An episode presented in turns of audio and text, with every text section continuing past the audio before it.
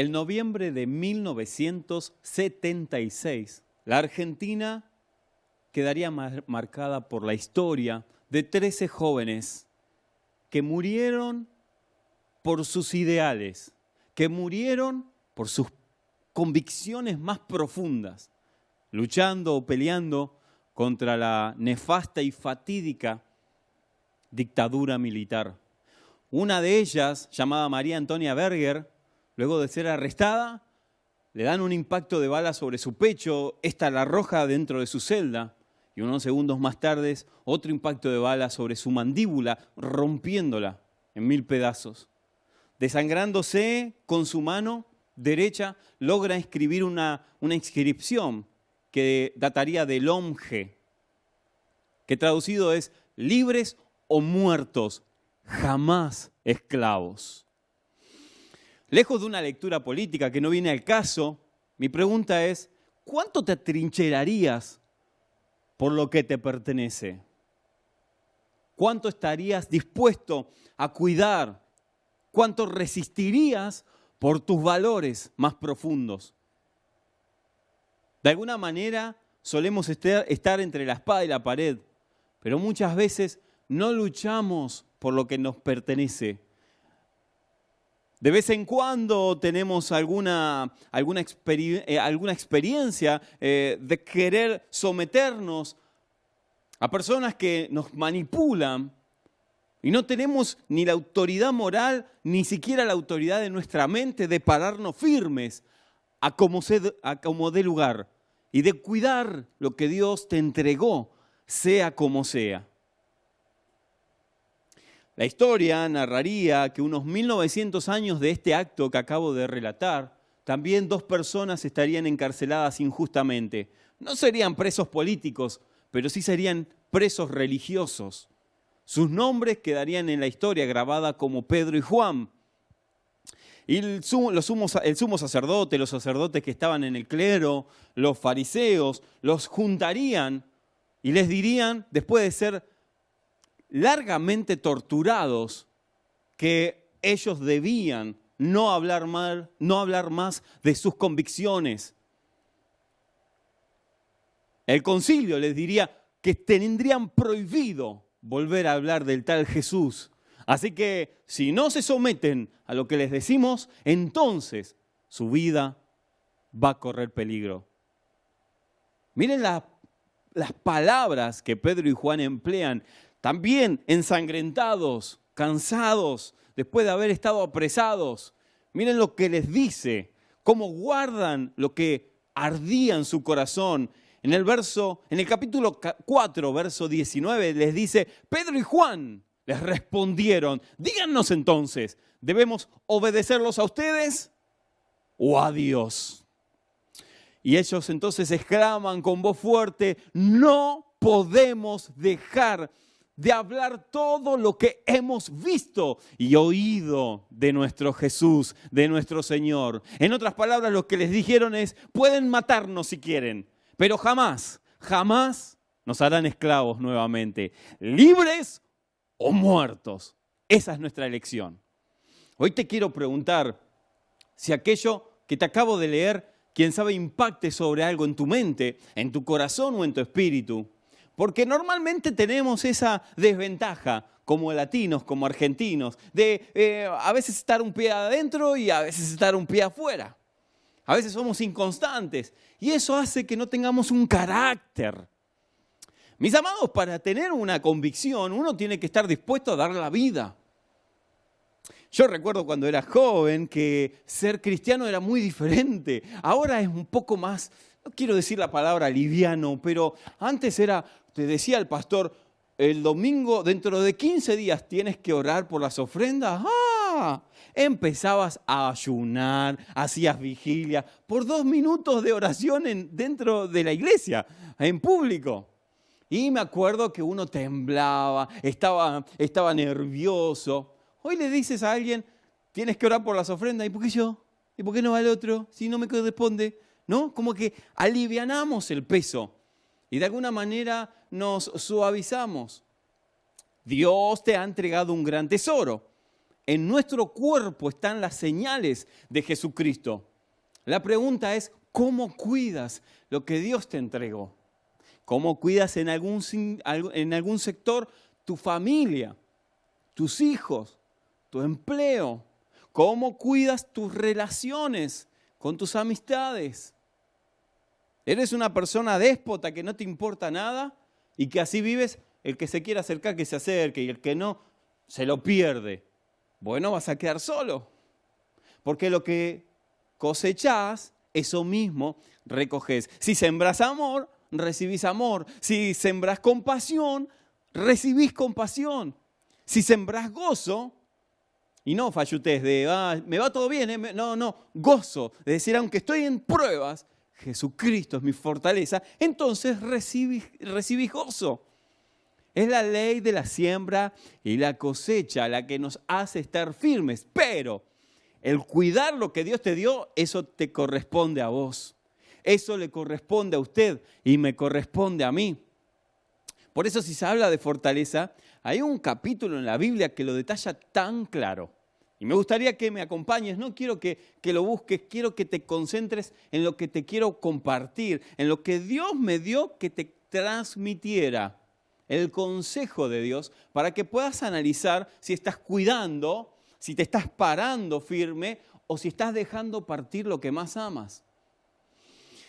El segundo libro de Samuel, capítulo 23, nos relata que el rey David, en ese momento todavía no, pero el rey David tenía soldados, esos soldados fieles, soldados de una gran élite. No eran soldados, no fueron soldados toda la vida. De hecho, eran sinvergüenzas que se escondían, eh, proscriptos de la ley, en una caverna, en la cueva de Adulam, así lo llaman.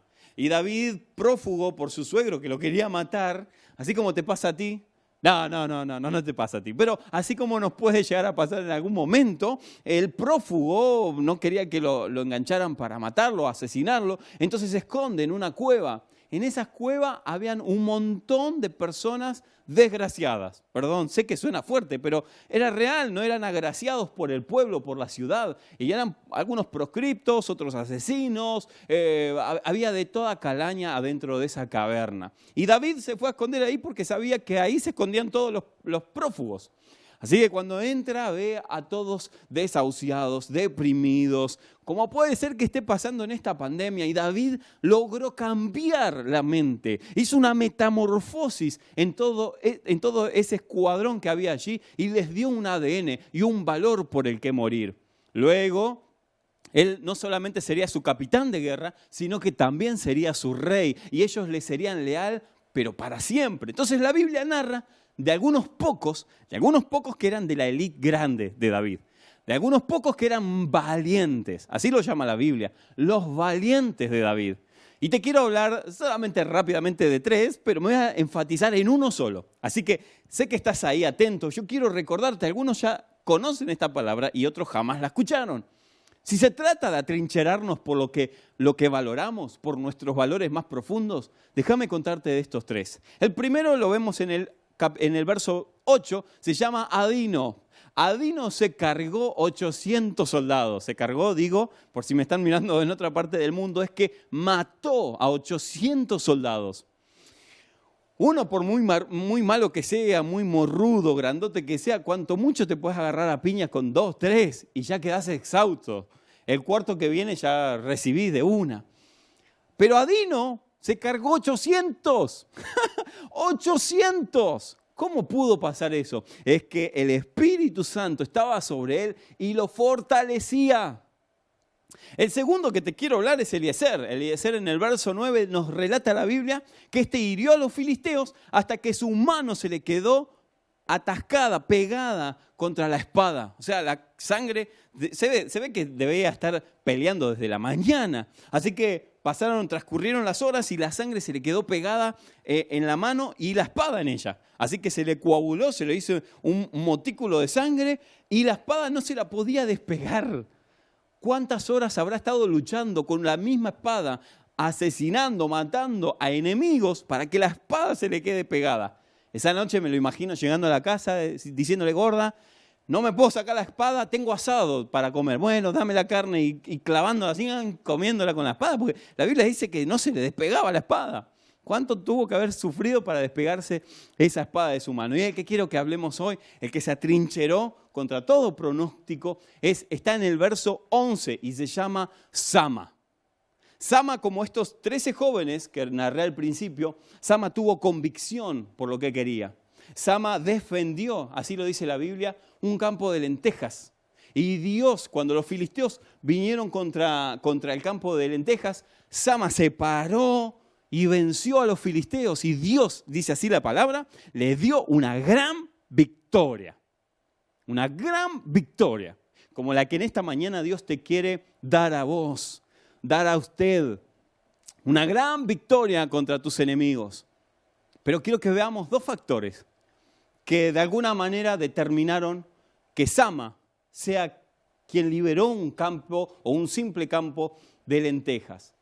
A veces pensamos que Satanás va a venir en contra de nosotros con lo que más cuidamos.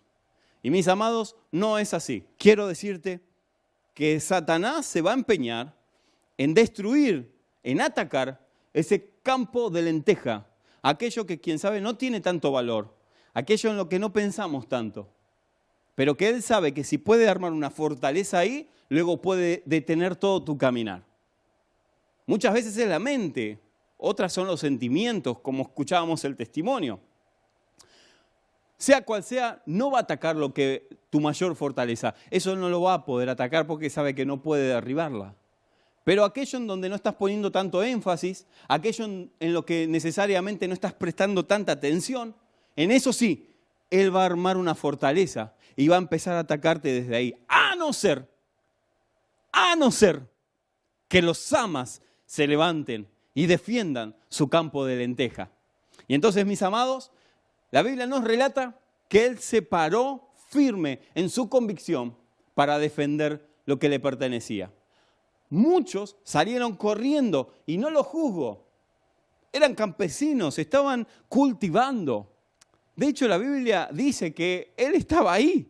Así que creo yo que él estaba cultivando este campo de lentejas con los otros que estaban ahí y de repente tuvo que cambiar su faceta y ser soldado, porque era, cultivaba, pero también era el soldado de David.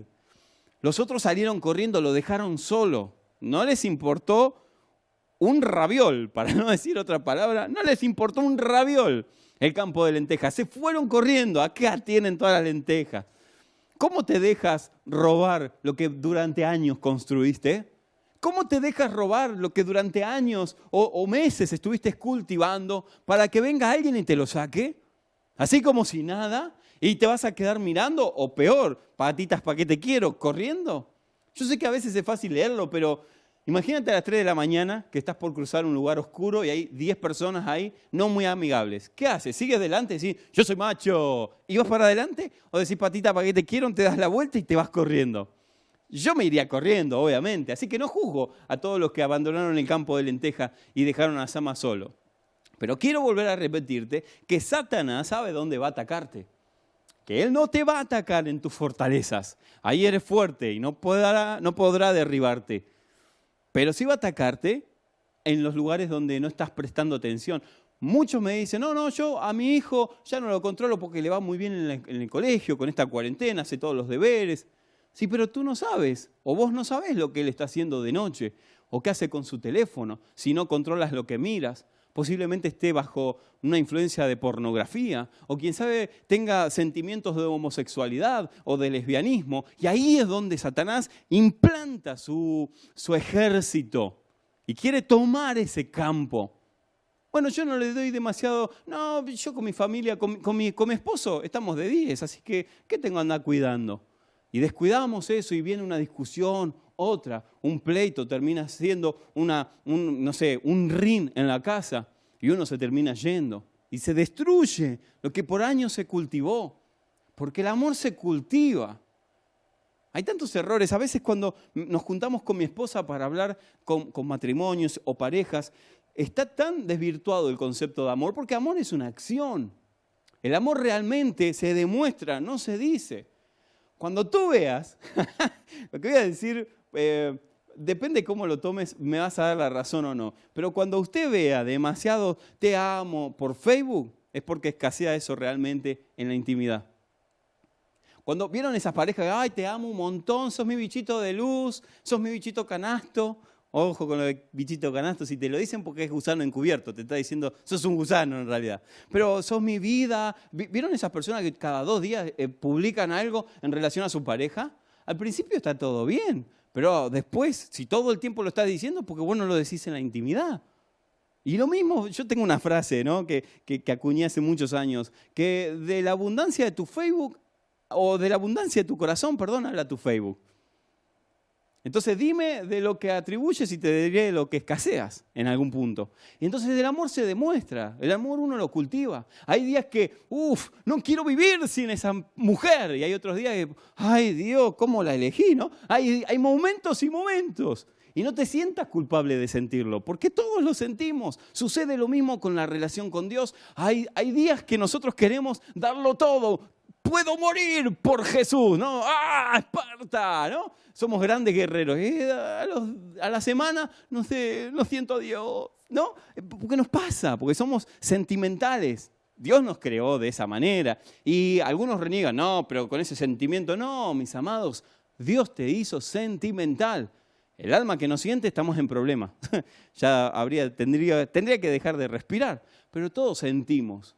Lo que pasa es que tenemos que dominar esos sentimientos para tener un carácter, para poder defendernos en la hora mala, en la hora donde el enemigo se avalancha contra nuestro campo de lentejas. Lo que me encanta saber en el relato es que la Biblia da detalles hasta en dónde, o, nos deja ver a la luz de la palabra, en dónde se para Sama. El verso 12 dice que se paró en medio del campo.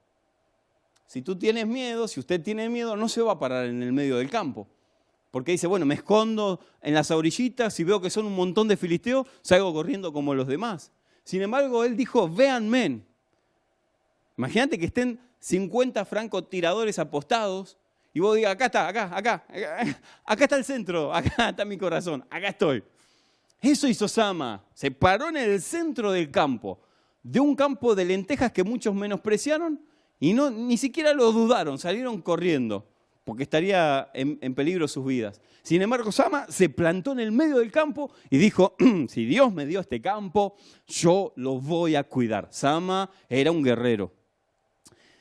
Sama conocía de estrategias militares, por eso él sabía que si el enemigo, los filisteos, lograban tomar ese campo, de lentejas, sería muy oportuno, muy propicio que luego de ese campo de lentejas harían un lugar de fortaleza para poder ir a atacar al pueblo directamente, a la ciudad y conquistar el reino.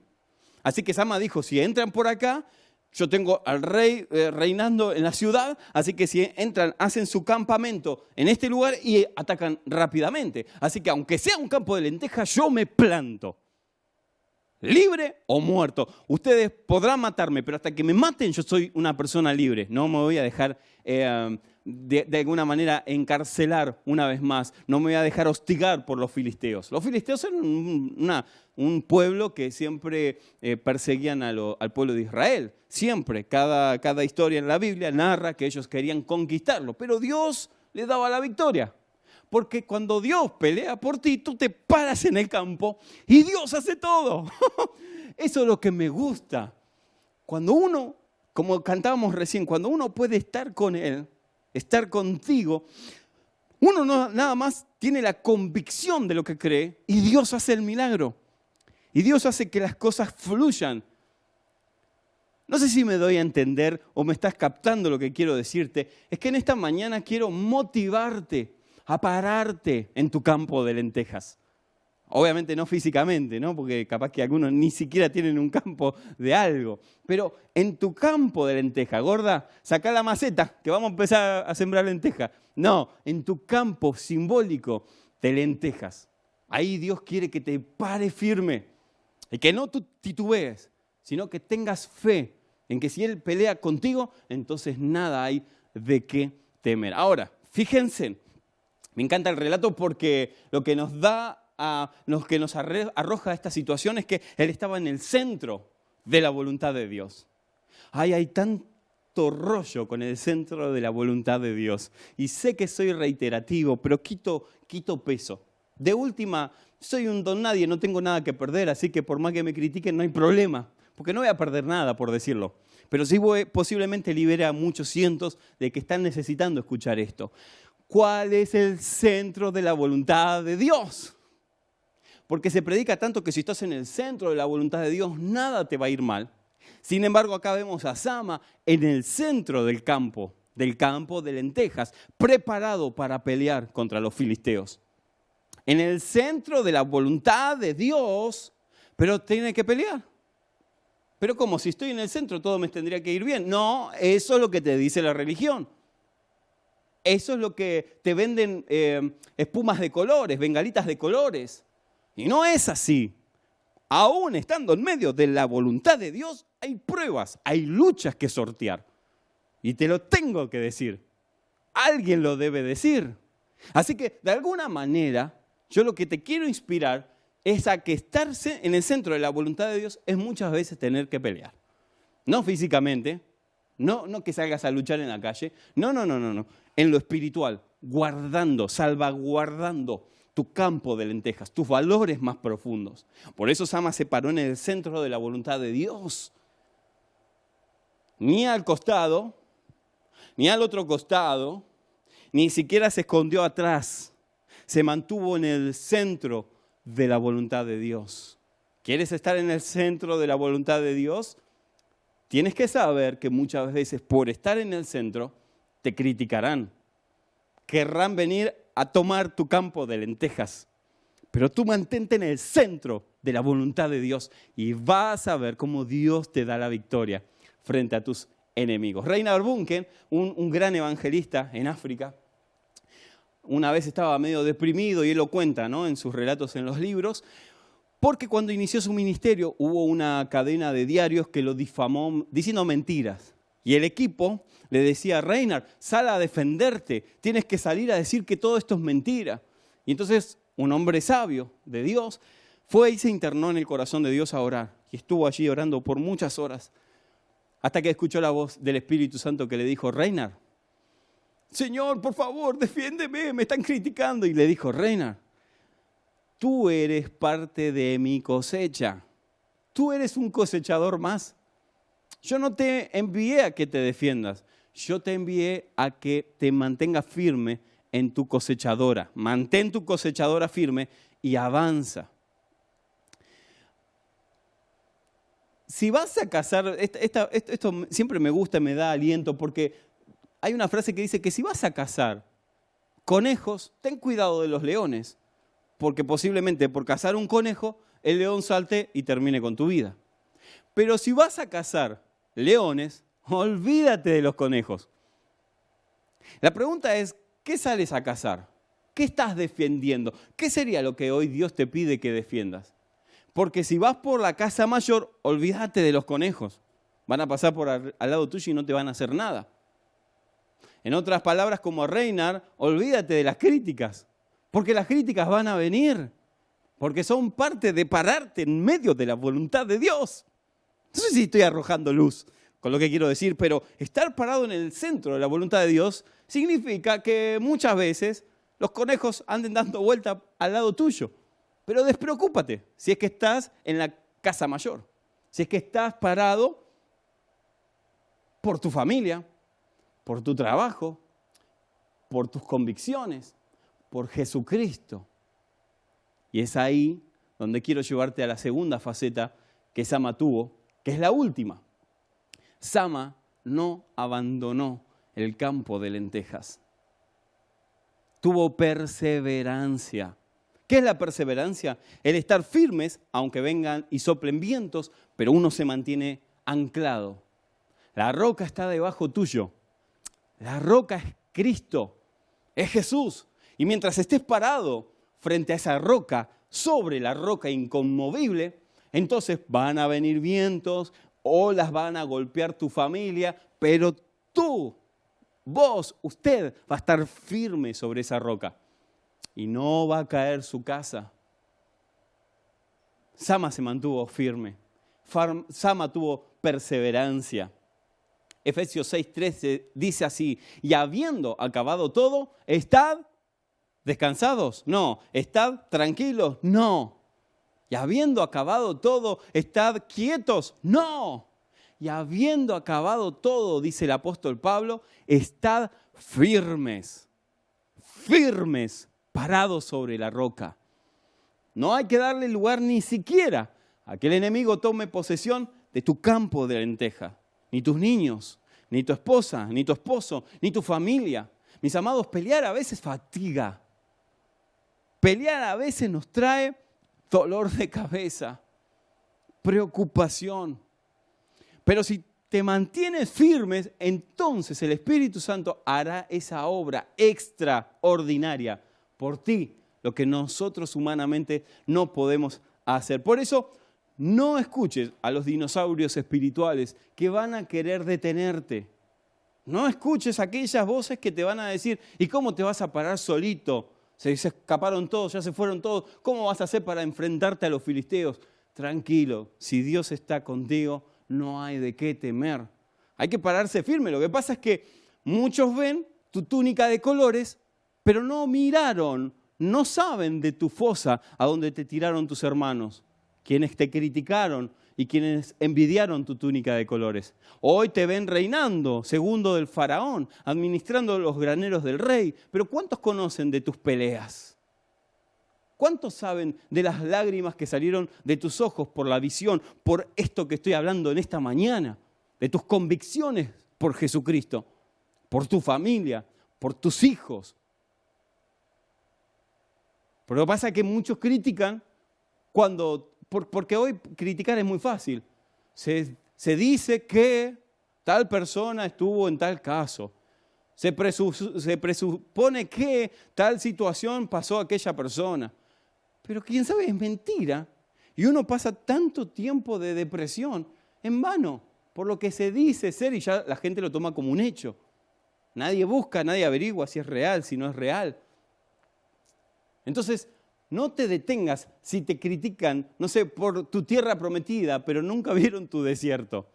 Tú mantente firme.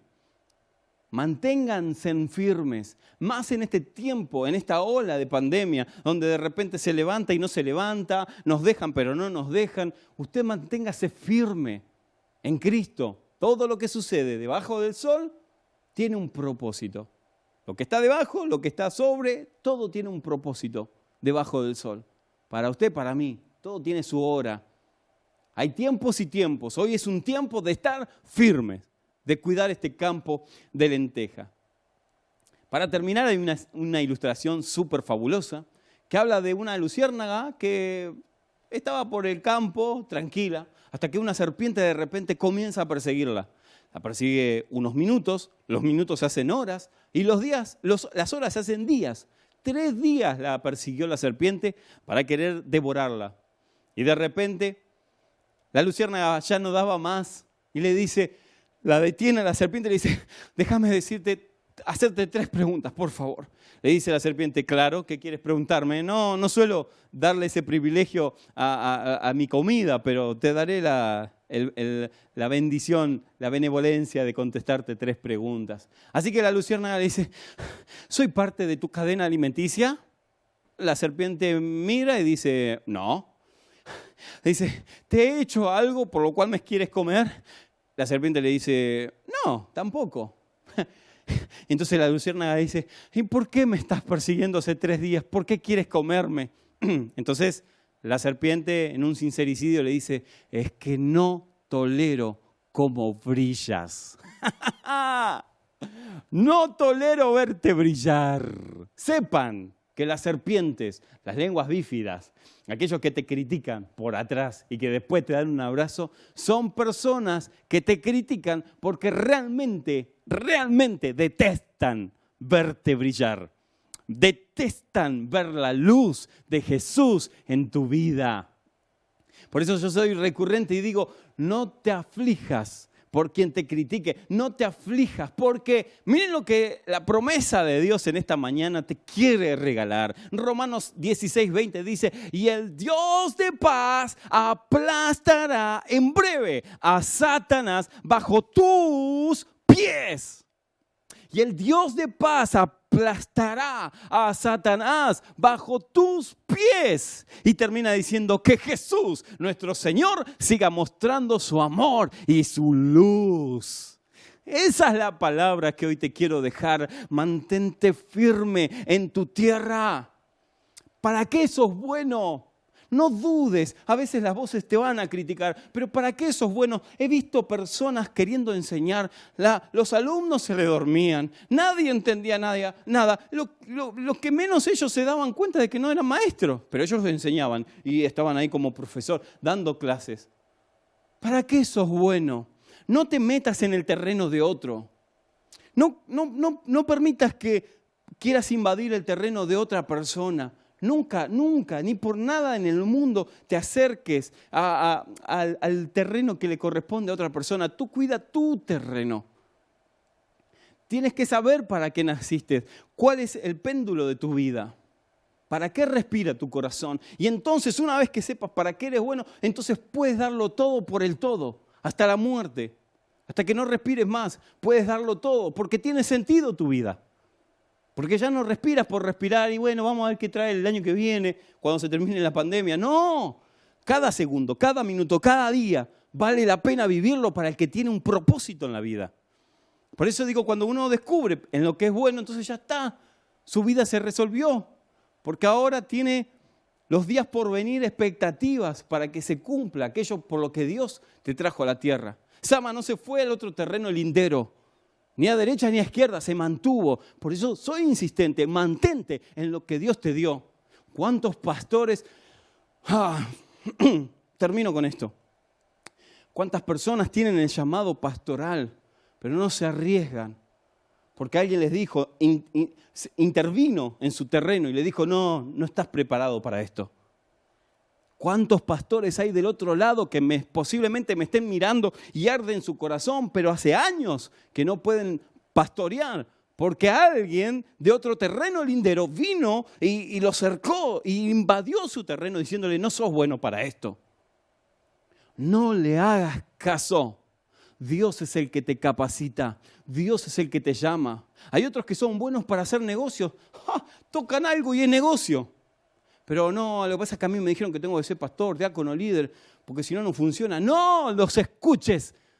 Haz negocios y deja que Dios te, te, capacite, te rodee de empresarios, de personas administrativas, que, te, que ese don que hay en ti lo puedan ver miles de empresarios. Y sé luz, brilla aunque las serpientes anden alrededor. Brillan lo que Dios te dio. Otros que, que aman la abogacía, defender y, quieren la carrera, pero están atados bajo otro lindero, terreno lindero. No, no los escuches. Mantente firme en tu terreno. Cuida el terreno de lentejas que Dios te entregó. Podría seguir horas, pero tenemos que cerrar. La verdad es que me llena de motivación. Dije que esta iba a ser este, este, iba a ser un sermón determinante, que este sería un sermón de aquellos que a uno lo motivan. Ay, no, Marco, no digas motivación porque la gente no necesita motivación porque la motivación eh, no es de Dios. Te voy a decir una cosa. Por si hay alguno del otro lado pensando de esta manera. Hay tres formas de pedagogía en la historia. Tres. Tres que las hemos visto. La primera pedagogía es la de terror. La del terror eh, ocurrió con el faraón, con Babilonia, Nabucodonosor, eh, se siguió extendiendo hasta Hitler, que usó la misma pedagogía del terror. O me obedeces o te mato. Esa es la pedagogía del terror. Que muchas veces ha sucedido en nuestras iglesias. O te salvas o te vas al infierno. ¿No? Esa pedagogía, esa forma de enseñanza de las escrituras. Luego nos ah, avasalló otra forma de pedagogía, que es la pedagogía de la manipulación. Cuando manipulamos a un niño, si te aprendes las tablas, te doy un chocolate. Si te aprendes las tablas del do, te, te, dejo ver la televisión, te doy el teléfono. La manipulación, que también pasa en las iglesias. me meto en un terreno muy complicado y la cabeza me va a mil. Si vienes todos los domingos, entonces te dejo ministrar. Si vienes y asistes todos los cultos, entonces podrás estar en un ministerio. La teología o la enseñanza, la pedagogía de la manipulación. Y luego, en este tiempo, la psicología, eh, los estudios y demás han comprobado la tercera y última, que es la que hoy se está dando. Mal, bien, con errores o no, pero es la pedagogía de la motivación. La motivación hace que una persona no tenga miedo, porque la, pedagogía del terror hacía eso nosotros. Aprendete la tabla del 2 y si no te doy un cachetazo, ¿no? Sí, 2 por 1, 2 por 2. Y, se nos trababa, ¿te acordás? ¿Cuánto es 3 por 2? 3 por 2, 3 por 2. Y teníamos miedo, el pa, estábamos esperando así con los ojos cerrados, ¿te acordás? No sé si hay alguno del otro lado, pero 3 por 2, 3 por 2, 5, pa. No, 3 por 2, 6, 3 por 2, 6, 3 por 2, 6. Entonces, ¿cuánto es 3 por 2? 6. ¿Y 2 por 3? 2 por 3, no sé, pa. Y te la aprendía, porque era bajo el terror. No culpo a ningún padre, por, por favor, ¿no? No, no quiero culpar a ningún padre, pero era la pedagogía del terror, después la manipulación. Y también sucede en las iglesias, pero la de la provocación hace que no tengas miedo, que tampoco necesites un beneficio, porque antes enseñábamos, si no crees en Cristo te vas al infierno. Luego enseñamos, si crees en Cristo te vas al cielo ay, ven a Cristo y nunca más habrá un problema. La de la manipulación. ¿Se acuerdan? Esa, esa, esa, teología que se enseñaba de que si vienes a Cristo serás prosperado. Si vienes a Cristo no tendrás un problema. Y la última, la que hoy empleamos, es la pedagogía de la provocación. Ni porque te vayas al infierno necesitas a Cristo, ni siquiera porque vayas al cielo, ni siquiera por un beneficio dentro de una iglesia. No, tú necesitas a Cristo porque tú lo necesitas. Porque tu camino, aunque estés en medio de un terreno de lentejas y crees en Cristo, entonces tendrás la victoria. Y no te provoco por un bienestar, por un beneficio, te provoco porque venir a servir al Señor o venir a congregarte por internet es lo más maravilloso porque adoras al Rey, tus cargas se van, es maravilloso esa mixtura que hay cuando el Espíritu Santo desciende, tú lo sientes como en tu mejilla, sientes el abrazo, él te pertenece y tú le perteneces. Es una eh, combinación magistral. Y entonces te motivo a que puedas estar con el rey. Y eso es lo que en esta mañana intenté hacer. Motivarte a cuidar tu terreno de lenteja. ¿Cuántos saben que dentro de poco el Señor aplastará a Satanás? Una derrota increíble con sus ángeles en el cielo y tú serás parte de eso. Aleluya, pero hoy mantente firme en tu, en tu terreno de lenteja.